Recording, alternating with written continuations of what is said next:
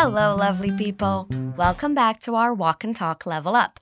I'm Livia Pond, but you can call me Liv. I'm thrilled you're here with me today.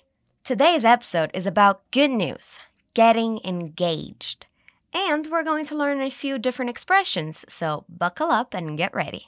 Before we get started with our dialogue, I'd like to remind you that you can find the PDF file for this episode in the description. It's a great resource to study and learn more, so don't be afraid to dig in. Now let's get started. We're going to listen to a conversation twice, and then we're going to break it all down sentence by sentence until we can understand everything that's being said, okay? Let's listen. Hey, Ma, guess what? I'm engaged. What? I didn't even know you were dating. Well, it was love at first sight. How long have you known her? A couple of weeks. A couple of weeks. That's it? When you know, you know. She's the one. Okay, how was that? We can hear a man breaking some news to his mother in this conversation. And there are also a couple of different expressions there. Let's listen one more time. Hey, Ma, guess what? I'm engaged. What? I didn't even know you were dating. Well, it was love at first sight. How long have you known her? A couple of weeks. A couple of weeks. That's it? When you know, you know. She's the one. We heard a man calling his mother to tell her some news. When she answers the phone, he greets her by saying, Hey, Ma. When we're talking about mothers, we have a few different ways of saying it and calling them. Let's start with the most formal one mother. I'm going to ask you to repeat with me, and you can do it after you hear a. Okay? Repeat mother. Again, mother. Then we have mom, which is an abbreviation and how most people call their mothers. Repeat, mom. Good. Now repeat, mother. Now, mom. No problem, right? But here he's not saying mother or even mom, he's saying ma. Repeat, ma. That's a more informal and short version of mom. Let's say it again, ma. Good. Now let's say the greeting he gives her. Hey, Ma. You probably already know, but hey is a word used to greet people, like hi or hello. Let's repeat the first sentence of our dialogue again. Hey, Ma. He moves on to say, Guess what? Do you remember the meaning of guess what? We say it when we have information we want to share that the other person is not expecting. It's just like our adivinha. So let's repeat. Guess what? So, how do you say adivinha in English? Yes, guess what? One more time. Guess what? Now, he doesn't really give her time to answer or to guess before telling her the news, just like we often do in conversation. He jumps the gun and says it I'm engaged. In this case, engaged means he asked a girl to marry him and she said yes. Let's repeat. I'm engaged. The news must truly surprise his mom because she answers, What? Repeat, What? Good. Let's focus on the intonation here. This is an expression of disbelief. She doesn't believe in what he's saying. Repeat, What? His mom continues to say, I didn't even know you were dating. So that's the reason she was so surprised.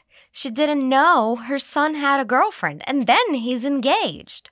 It's a big surprise. She says, I didn't even know. That expression means I had no idea, I didn't know.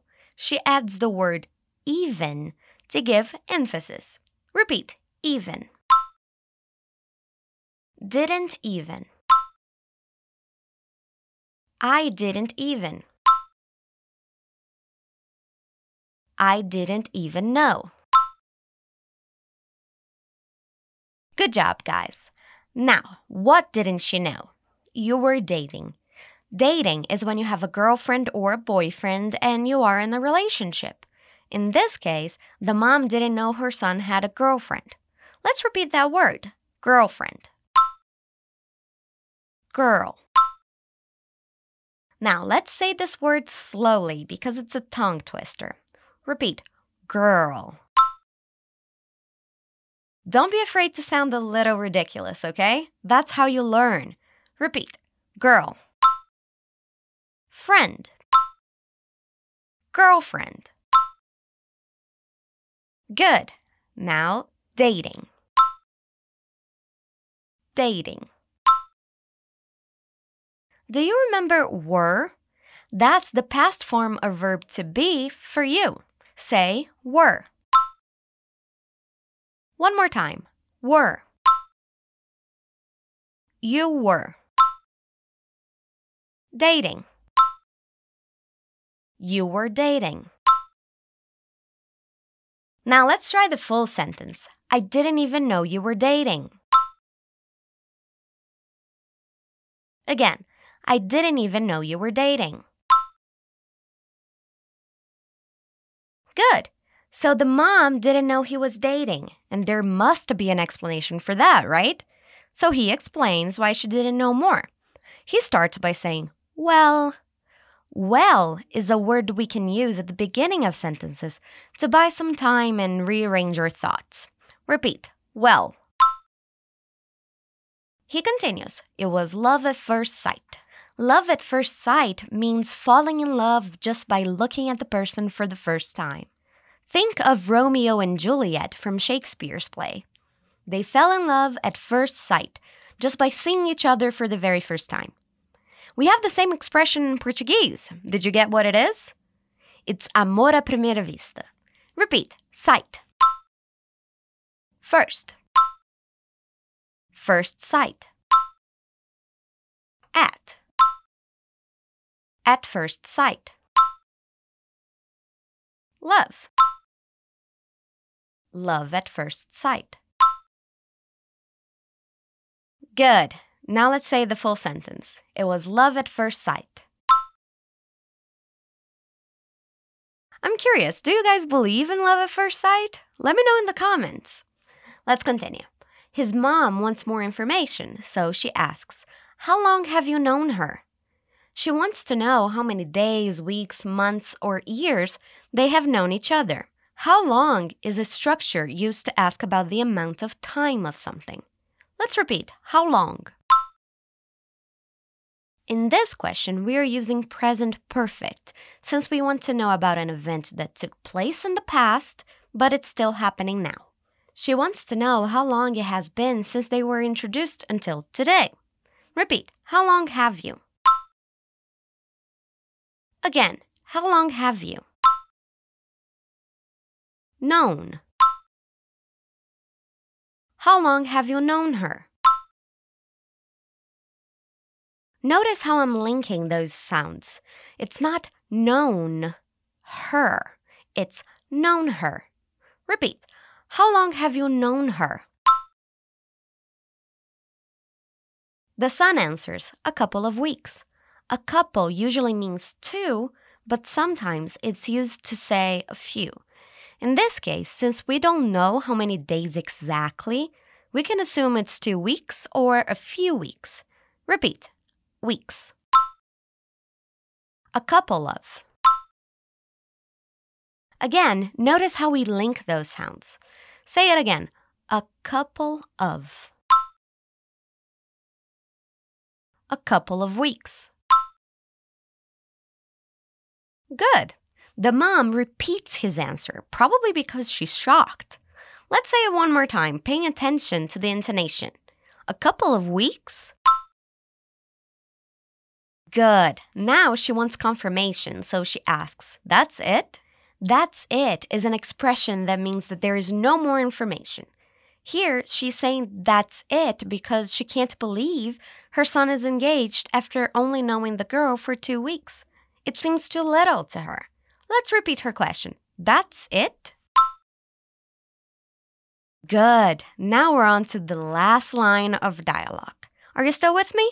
He answers, When you know, you know. That means he has no questions about it. He is certain. We can translate that to Quando você sabe, você sabe. Let's repeat. When you know.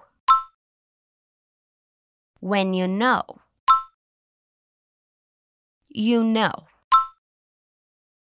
Now the whole sentence. When you know, you know.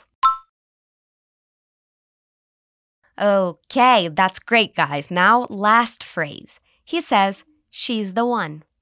Now, that's an expression you probably heard in movies or TV shows. It's very commonly used in English when people want to say that a certain person is the right person, that there is no one else that could compare. We don't have a direct translation to it in Portuguese, so we usually say the right person, a pessoa certa. Repeat, she's the one. One more time, she's the one. Great, guys! We got to the end of our dialogue. How was that? Let's listen to the whole thing one more time and check. Hey, Ma, guess what? I'm engaged. What? I didn't even know you were dating.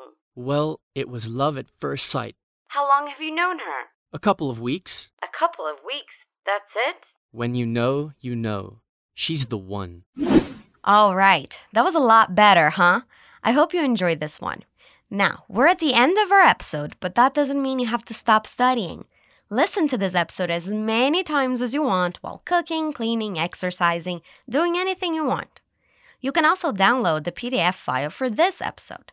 It contains the dialogue and all the new expressions we learned today. Make sure you follow us. We're streaming on all platforms on Wednesdays, and we hope to see you next week.